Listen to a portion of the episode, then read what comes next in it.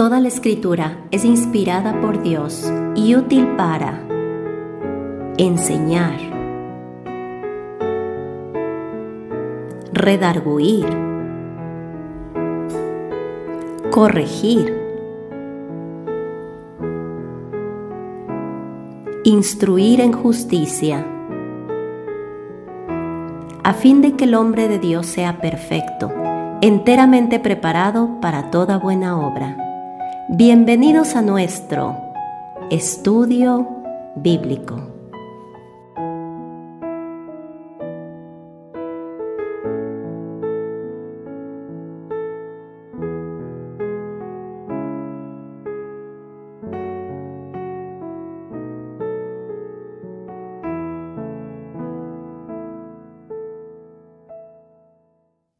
Bienvenidos a nuestro estudio de hoy.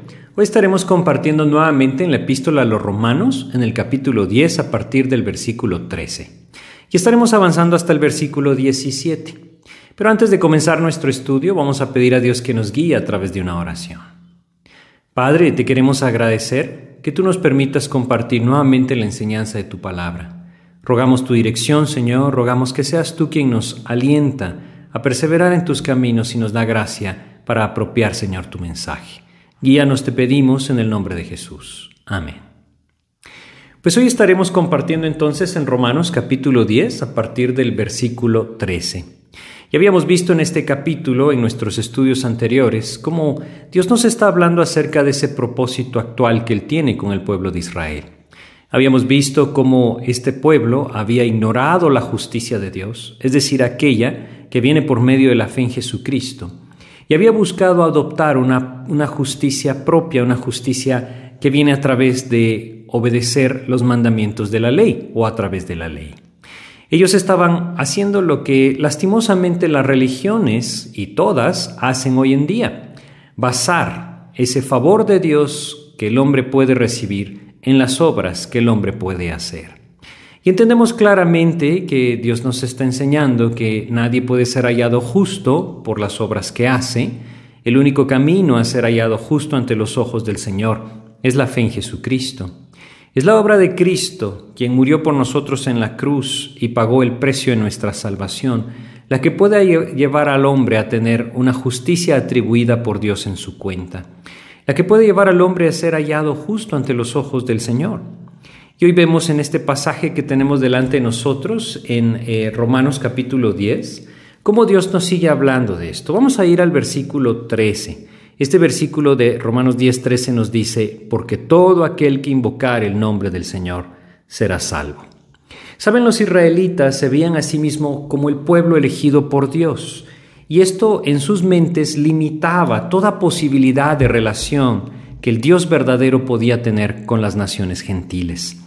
Eh, es por esto que, por ejemplo, cuando nosotros leemos en el libro de Hechos que Dios envía al apóstol Pedro a predicar el Evangelio a aquellos romanos que estaban en la casa de Cornelio, aún aquellos que eran creyentes, creyentes en Cristo, tuvieron conflicto para creer que el Espíritu Santo también venía sobre aquellos gentiles que creían en Cristo.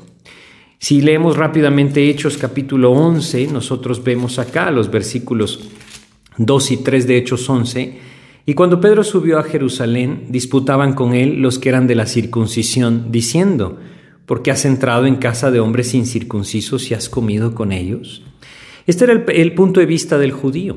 Ellos pensaban que solamente el pueblo judío podía tener el favor de Dios. Y ahora que el apóstol Pablo está expresando la voluntad de Dios en un versículo como Romanos 10, 13, todo aquel que invocare el nombre del Señor será salvo. Esto podía abrir los ojos y debía abrir los ojos de todos aquellos judíos que de alguna forma habían limitado en su mente y su corazón el favor de Dios solo para su nación. En Hechos 11 mismo, versículos 16 y 18, nosotros leemos la sorpresa que estos hombres tuvieron al ver que la gracia de Dios también se derramaba sobre el gentil. Entonces me acordé de lo dicho por el Señor cuando dijo, Juan ciertamente bautizó en agua, mas vosotros seréis bautizados con el Espíritu Santo. Si Dios pues les concedió también el mismo don que a nosotros, que hemos creído en el Señor Jesucristo, ¿quién era yo que pudiese estorbar a Dios? Entonces oídas estas cosas, callaron y glorificaron a Dios diciendo, de manera que también a los gentiles ha dado Dios arrepentimiento para vida. Los creyentes lo entendieron y al entenderlo, entonces entendieron aquello que el Señor les había mandado, ir por todo el mundo y predicar el Evangelio. El apóstol Pablo está citando entonces en este pasaje de Romanos 10:13 el Antiguo Testamento otra vez. Y debemos reconocer que lo que tenemos hoy delante de nosotros a partir del versículo 13 hasta el 17 es un llamado de Dios a ir y predicar el Evangelio. Aquellos que hemos creído en Cristo, aquellos que hemos conocido esa gracia del Señor por medio de Jesucristo, no podemos guardarla para nosotros, no podemos eh, quedarnos con ella guardada en nuestro corazón sin compartirla. El anhelo de Dios es que todos alcancen salvación y Dios maravillosamente nos ha hecho participantes de su obra predicando el Evangelio. Yo creo que una de las cosas más importantes que hoy en día nosotros debemos notar es que la misma religiosidad que la iglesia cristiana ha tomado ha limitado la vida del creyente para ser un evangelista, es decir, aquel que lleva el mensaje de salvación que presenta el Evangelio. Y debemos reconocer que cada uno de nosotros en Cristo ha sido llamado a ser un evangelista. Por supuesto, Dios nos habla en su palabra acerca de los dones que Él da a sus hijos. Sin embargo, debemos entender que cualquiera que sea la posición en la que Dios nos pone, Él siempre anhela que seamos sus testigos. Es por eso que nosotros en este pasaje podemos ver, a pesar de que es un pasaje evidentemente que habla acerca de cómo el Evangelio debía ser llevado también a la nación de Israel, es un mensaje que nos da los principios, principios de evangelismo para el creyente de hoy en día. Y necesitamos regresar un poco en Romanos 10 para entender mejor quizá esto. Si nosotros vamos al versículo 1 de Romanos 10, leíamos, hermanos, ciertamente el anhelo de mi corazón y mi oración a Dios para Israel es para salvación. La salvación era lo más importante en el corazón de este hombre que Dios estaba usando, el apóstol Pablo. La salvación debe ser lo más importante para nosotros también. Debemos reconocer que a pesar de las dificultades que el hombre puede enfrentar en, esta, en este mundo, en esta tierra, la eternidad está delante y la salvación se encuentra solamente en Cristo. Muchos, al igual que lo que nos menciona el versículo 2 de Romanos 10, Dice, porque yo les doy testimonio de que tienen celo de Dios, pero no conforme a ciencia. Muchos hoy tienen celo también de su propia creencia o religión, pero están perdidos sin Cristo. Y nosotros somos llamados a llevar el Evangelio. Dios anhela que el creyente sea establecido como un testigo del Señor Jesucristo. En donde sea que estamos, no necesitamos ir a naciones lejanas, continentes lejanos, o quizá poblaciones escondidas en algún tipo de selva o en algún tipo de isla eh, eh, hostil. Necesitamos abrir nuestros ojos y apropiar lo que el Señor Jesucristo le enseñó a sus discípulos, lo que el mismo Pablo vivía, apropiar ese evangelismo como un estilo de vida. Donde sea que estoy, donde sea que voy, ser luz. Dios me llama a ser la sal de la tierra y yo debo entender que ese llamado está esperando que yo activamente deje al Señor usar mi vida. Si regresamos a nuestro pasaje, Romanos capítulo 10, les decía en el versículo 13, nuevamente vamos a leer, pero vamos a leer el 12 primero, porque no hay diferencia entre judío y griego, pues el mismo que es Señor de todos es rico para con todos los que le invocan.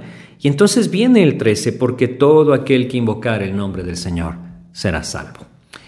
Nuevamente el apóstol Pablo les decía, está citando el Antiguo Testamento para hacer ver al israelita, al judío, que todo esto estaba previamente establecido en el plan eterno de Dios. Todo aquel que invoque el nombre del Señor encontrará salvación en el Señor. Pablo mismo nos ha hecho notar que esa diferencia en cuanto al pecado entre el judío y el gentil no existía. En Romanos capítulo 3 él decía, ¿que pues somos nosotros mejores que ellos? En ninguna manera, pues ya hemos acusado a judíos y a gentiles que todos están bajo pecado. Todo hombre, quien quiera que sea, de la, a la nación que pertenezca, el credo que tenga, el celo que tenga por la deidad que quiera, necesita ser rescatado por Jesucristo. ¿Por qué? Porque todos estamos bajo pecado. Y así como todos estamos bajo pecado, todos nosotros podemos acudir a aquel que es el único que nos puede rescatar. Y este, por supuesto, nuevamente es Jesucristo. Hace notar entonces que no existe la diferencia para alcanzar salvación. ya que todo aquel que invocar el nombre del Señor será salvo. El pasaje que el apóstol Pablo está citando, guiado por el Espíritu Santo, está en el libro de Joel, en el Antiguo Testamento, Joel capítulo 2, en el versículo 32, nos, nos presenta este versículo. Joel capítulo 2, en el versículo 32, nos dice lo siguiente. Ahora recordemos que este libro de Joel nos está presentando eh, el día de Jehová. Él está hablando acerca de ese momento en el que Dios traerá el juicio en el día de Jehová. Y en capítulo 2 de Joel, versículo 32, nosotros leemos, y todo aquel que invocare el nombre de Jehová será salvo, porque en el nombre de Sión y en Jerusalén habrá salvación, como ha dicho Jehová, y entre el remanente al cual él habrá llamado. Este pasaje, Joel, apunta hacia el tiempo del día de Jehová, es decir, el tiempo de tribulación. Sin embargo, Pablo nos hace notar que en este tiempo la salvación por gracia está disponible a todo aquel que invoque el nombre del Señor. Tanto el judío como el gentil, tanto el siervo como el libre, tanto quien sea que e, e, esté donde esté, todo hombre que invoque el nombre del Señor para salvación, la encontrará en el Señor.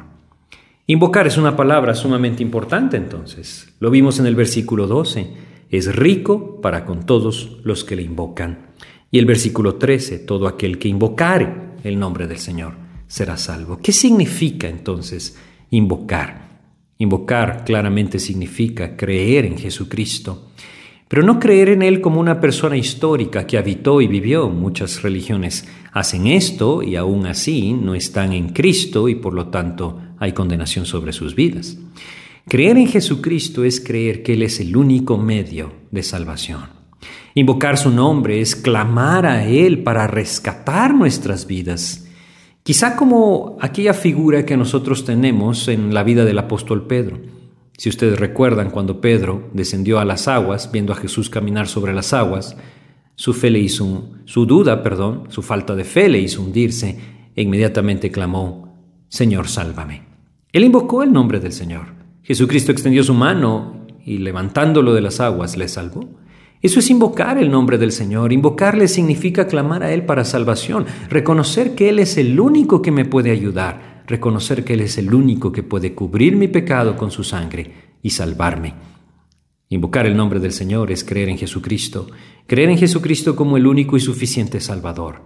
Si nosotros vamos al Salmo 86, nos damos cuenta que el Señor siempre ha hablado acerca de esta salvación. Salmos capítulo 86 en el versículo 5 nosotros leemos lo siguiente en este pasaje. Salmo 86.5 nos dice, porque tú, Señor, eres bueno y perdonador y grande en misericordia para con todos los que te invocan. Invocar al Señor es invocar su misericordia. Invocar al Señor es alcanzar misericordia.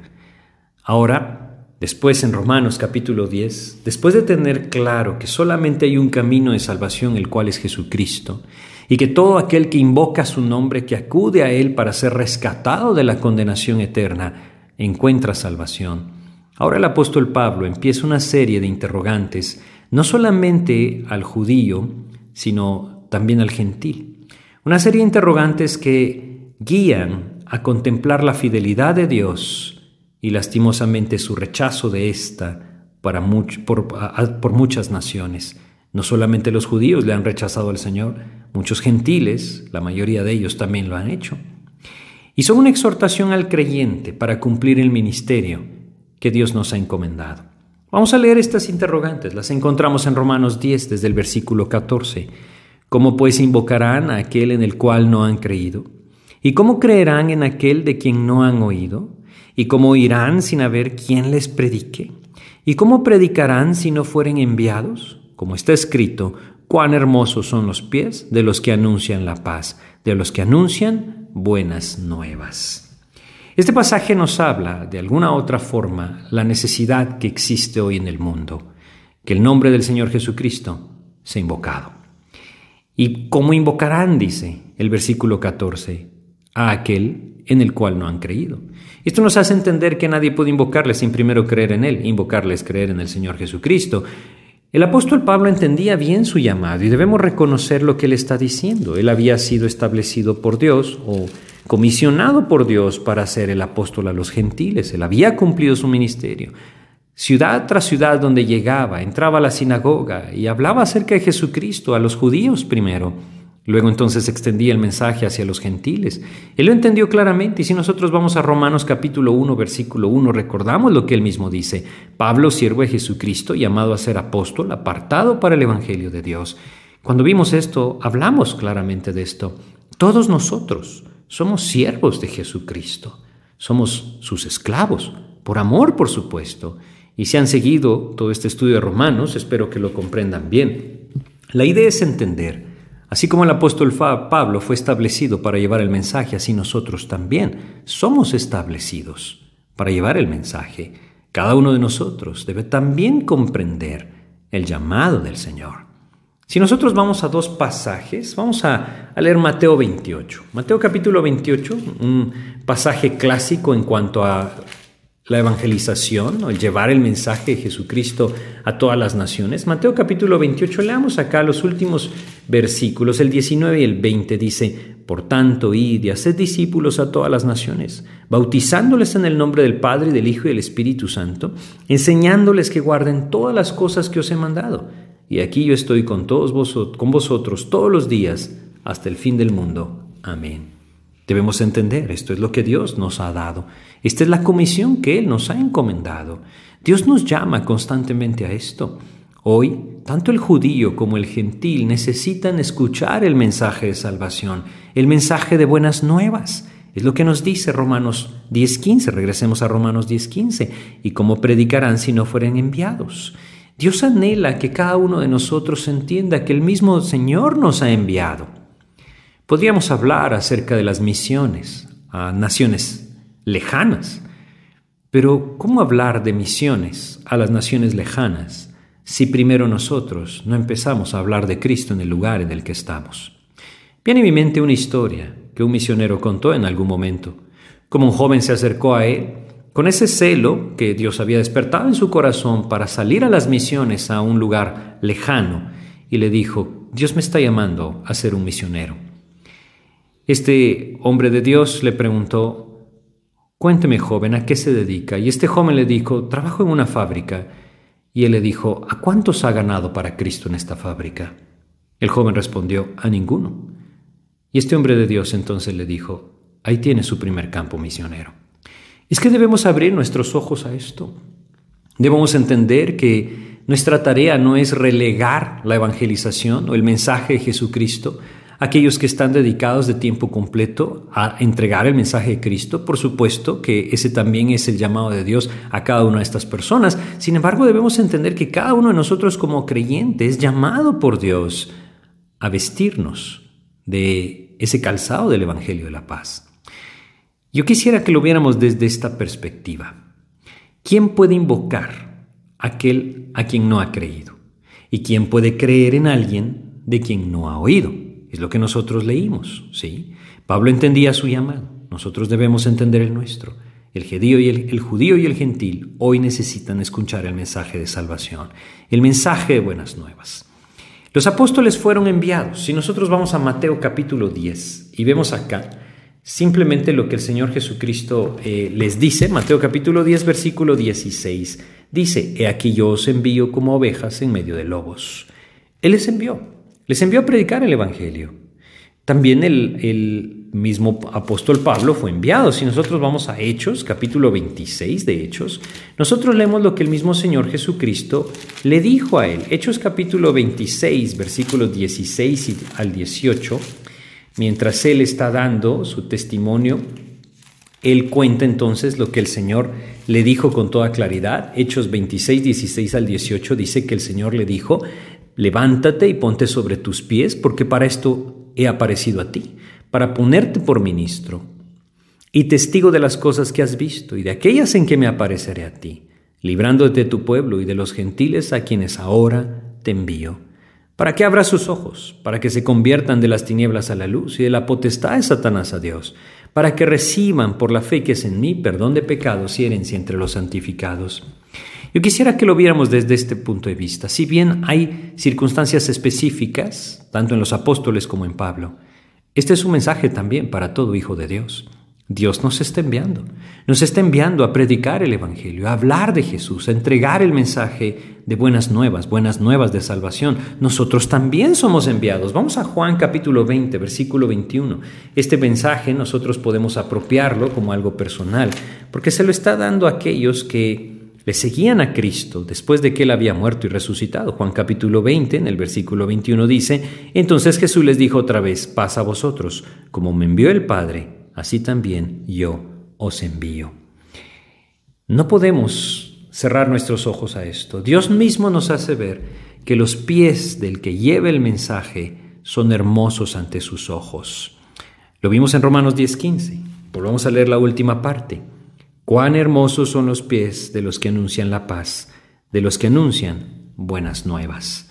Sin duda Dios anhela que cada uno de nosotros como creyentes en Cristo, cada hijo de Dios, sea un heraldo de buenas nuevas de salvación a través de Cristo. No olvidemos que por esto Dios nos dio el poder de su Espíritu. Si vamos a Hechos, capítulo 1 de Hechos, y recordamos este versículo, versículo 8, el Señor mismo dice, pero recibiréis poder cuando haya venido sobre vosotros el Espíritu Santo y me seréis testigos. El creyente no habla de Cristo, está desperdiciando lo que el Señor le ha dado, ese poder del Espíritu Santo para ser un testigo del Señor. Pablo en Romanos 10:15 está citando Isaías capítulo 52 en el versículo 7, que expresa el maravilloso regocijo de la nación al ver el establecimiento del reino del Mesías. Esto dice Isaías 52:7. Buenas nuevas cuando digan en el pueblo, Jehová reina. Pero Él nos está haciendo ver que de la misma forma la salvación del hombre produce un gozo profundo, no solamente en el corazón de aquellos que vienen a Cristo, sino aún en el cielo mismo.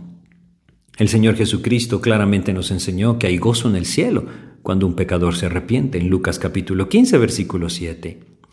Perder de vista el enfoque misionero en la vida de cada uno de nosotros es perder de vista el gozo que viene con él.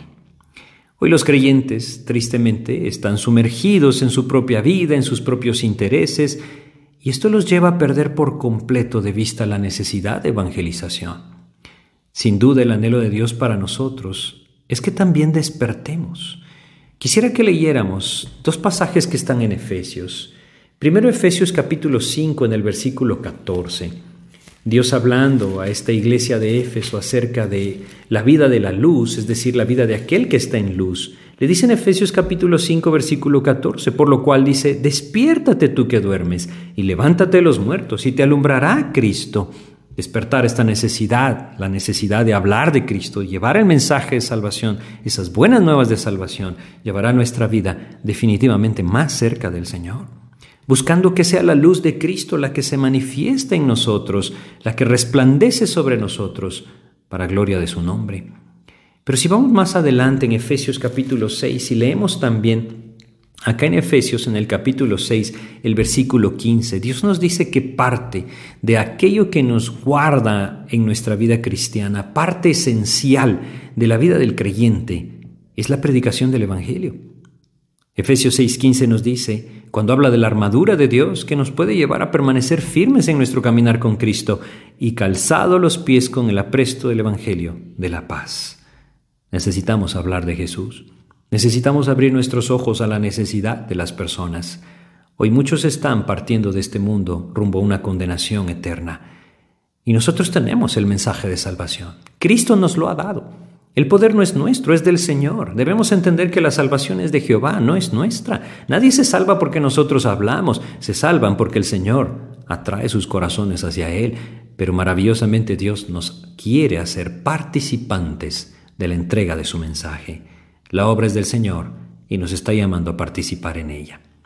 Es evidente que no todos aquellos con los cuales nosotros podamos compartir el mensaje de salvación creerán.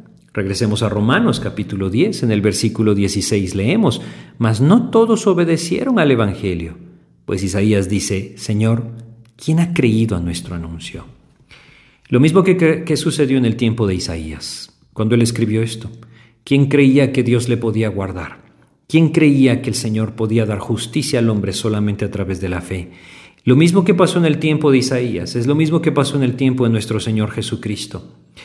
Es lo mismo que Dios nos dice en esta epístola, pasa también en nuestros días. El pueblo de Israel en su mayoría rechazó el mensaje de salvación. Las naciones hoy en su mayoría están rechazando el mensaje de salvación. Esto no nos debe detener, debemos perseverar y debemos continuar. Lo mismo que sucedió en este tiempo sucede en nuestros días y Dios nos dice que debemos continuar. Si nosotros leemos Isaías capítulo 53, es el pasaje que el apóstol Pablo está citando. En el versículo 1 de Isaías 53, Isaías escribe, ¿quién ha creído a nuestro anuncio? ¿Y sobre quién se ha manifestado el brazo de Jehová? Y si nosotros vamos a Juan capítulo 12, vemos que el mismo Señor Jesucristo le dijo a aquellos hombres duros de corazón que estaban delante de él, este pasaje, Juan capítulo 12 versículos 38 al 40. Fíjense cómo el Señor Jesucristo aplicó esta escritura. Juan 12, versículos 38 al 40 dice, para que se cumpliese la palabra del profeta Isaías que dijo, Señor, ¿quién ha creído en nuestro anuncio? ¿Y a quién se ha revelado el brazo del Señor? Por esto no podían creer, porque también dijo Isaías, cegó los ojos de ellos y endureció su corazón, para que no vean con los ojos y entiendan con el corazón y se conviertan y yo los sane.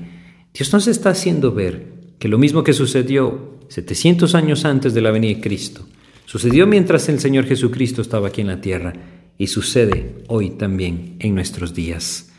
Pero eso no debe detenernos de entregar el mensaje. Debemos entender que es Dios el que alcanza los corazones. El llamado de Dios a nuestras vidas es entregar el mensaje. Es importantísimo que notemos lo que Romanos 10, 17 nos dice. Regresemos a Romanos capítulo 10 y veamos el versículo 17. Así que la fe es por el oír y el oír por la palabra de Dios. Este versículo es sumamente importante. ¿Por qué? Porque debemos notar que la fe viene por escuchar el contenido del Evangelio. Cuando habla de la palabra de Dios, podría ser la palabra de Cristo. Realmente este es el original, la palabra de Cristo. Cristo es Dios, por supuesto que sí, pero es el Evangelio y Jesucristo el que las personas necesitan escuchar. La fe no viene por medio del intelecto humano, no viene por la predicación de algún tipo de filosofía, creencia, psicología, otro método de razonamiento humano. No, la fe viene por el oír la palabra de Dios. Necesitamos llenarnos de la palabra del Señor.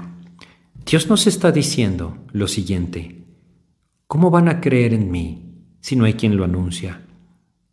¿Cómo se va a anunciar si no hay quien va? Y como lo hemos visto, Dios nos está enviando. La pregunta aquí es, ¿quién de nosotros tomará ese llamado y dirá, yo Señor, como Isaías lo hizo, heme aquí, envíame a mí? Dios anhela despertar nuestros corazones para entregar el mensaje de salvación. Es urgente que nosotros abramos nuestros ojos a esto y nos demos cuenta, no hay otro camino de salvación sino Cristo, no hay otra esperanza para la humanidad sino Cristo. Y si nosotros no abrimos nuestras bocas, aquellos a quienes Dios nos ha revelado su palabra, es decir, hemos venido a Cristo y le hemos comprendido el mensaje de salvación, ¿quién entonces lo hará? La fe no viene por medio del intelecto humano, les decía, viene por oír la palabra de Dios. Tristemente muchos creyentes, muchas iglesias, muchos lugares de reunión cristianas tienen centrado su esfuerzo en exponer algo más que no sea la palabra. Hoy pareciera ser que la palabra de Dios ha sido relegada. Es triste esto, pero es la realidad. Necesitamos volvernos a la palabra de Dios porque el mensaje del Señor está en la palabra de Dios. Incluso vemos muchos lugares en donde las manifestaciones poderosas aparentemente traídas por Dios, tienen mucha prioridad, pensando que de alguna otra manera sí los hombres creerán. No debemos confundirnos en esto. No se trata de señales, no se trata de entendimiento humano, se trata de la exposición clara y directa de la palabra del Señor. Yo quisiera recordar con ustedes un pasaje que se encuentra en Lucas 16. En este pasaje, cuando el Señor Jesucristo está hablando acerca de esta historia de este hombre, eh, Lázaro, sí, y aquel hombre rico, que tuvieron destinos eternos distintos, no porque uno sufrió y el otro no, uno creyó en el Señor y el otro no. Lucas capítulo 16, versículos 29 al 31 nos dice, y Abraham le dijo, a Moisés y a los profetas tienen, óiganlos. Saben, hoy muchos están esperando que a través de milagros entonces puedan creer. Muchos quizá pueden venir y decir, si yo veo, entonces creo. Pero debemos entender algo, si la palabra de Dios no es creída, nada entonces lo será. Abraham le dijo a Moisés y a los profetas tienen, óiganlos. Él entonces dijo, el rico que está en la condenación, no, padre Abraham, pero si alguno fuere a ellos de entre los muertos, se arrepentirán. Mas Abraham le dijo, si no oyen a Moisés y a los profetas, tampoco se persuadirán aunque alguno se levantare de los muertos. La razón, la fe, viene por el oír el mensaje de la palabra del Señor. Escuchar su mensaje. Ahí el Señor entonces despierta la fe. Dios mismo guió a este hombre que está escribiendo Romanos. Dios mismo guió al apóstol Pablo, a quien él usó para escribir Romanos, a también escribir en 1 Corintios, en el capítulo 2 de 1 Corintios, versículo 2, pues me propuse no saber entre vosotros cosa alguna sino a Jesucristo y a este crucificado. Creo que podemos abrir nuestros ojos a dos cosas que Dios hoy está poniendo delante. Primero, Dios me ha enviado. Cada uno de nosotros que hemos creído en Cristo, que hemos venido a la fe en Jesucristo y a través de esto hemos alcanzado la misericordia de Dios, no por nosotros mismos, sino por la obra redentora de Cristo, dada como un don, como gracia a todo aquel que cree. Dios nos está enviando, enviando a dar el mensaje, a entregar el mensaje, a proclamar las buenas nuevas de salvación. Eso es lo primero que debemos observar. Y segundo, el contenido del mensaje. Dios no nos está enviando a hablar de nosotros mismos, no nos está enviando a hablar acerca de nuestra perspectiva de la situación mundial, nos está llamando a hablar de Jesucristo. Me propuse no saber otra cosa, sino a Cristo y a este crucificado. La crucifixión de Cristo es el perdón de los pecados del hombre. La resurrección de Cristo es la proclamación de justicia para el hombre. Nosotros debemos hablar de Cristo, debemos hablar del contenido del Evangelio que está en la palabra de Dios. Ese debe ser el mensaje del Hijo de Dios. Así el único camino para la fe es la exposición de las buenas nuevas de salvación por medio de Jesucristo. Si el creyente atiende el llamado, busca al Señor, se entrega al Señor, toma ese llamado y sale como enviado por Dios y entrega el mensaje de Cristo, entonces debe confiar, Dios hará su obra. El propósito de este pasaje es alentar nuestros corazones a ir y proclamar el Evangelio del Señor, a no quedarnos callados, a entender que Dios también nos dice en Isaías 55:11 que su palabra no volverá vacía, Él cumplirá su propósito. El llamado de Dios a nuestras vidas es entregar el Evangelio de Cristo. Vamos a hacer una oración para terminar y pedir a Dios que a cada uno de nosotros despierte nuestro corazón para tomar este llamado. Señor, te queremos agradecer nuevamente por tu palabra y por la claridad que nos dejas en ella. Ayúdanos, Señor, a levantar nuestros ojos hacia ti y darnos cuenta, Padre, que ese rescate que tú has dado por nosotros es tan maravilloso que merece ser compartido. Ayúdanos a no quedarnos con el tesoro que nos has entregado en el Evangelio de tu palabra, Llévanos a compartirlo, Señor, y en la misericordia que tú nos has dado, extender misericordia a aquellos que no te conocen y buscar que puedan venir a tus pies. Guíanos tú, Señor, danos claridad para comprender que el mensaje no es otro, sino Cristo mismo. Ayúdanos pues a ir y predicar el Evangelio de nuestro Señor Jesucristo. Te pedimos todo esto y te agradecemos en el nombre de Jesús.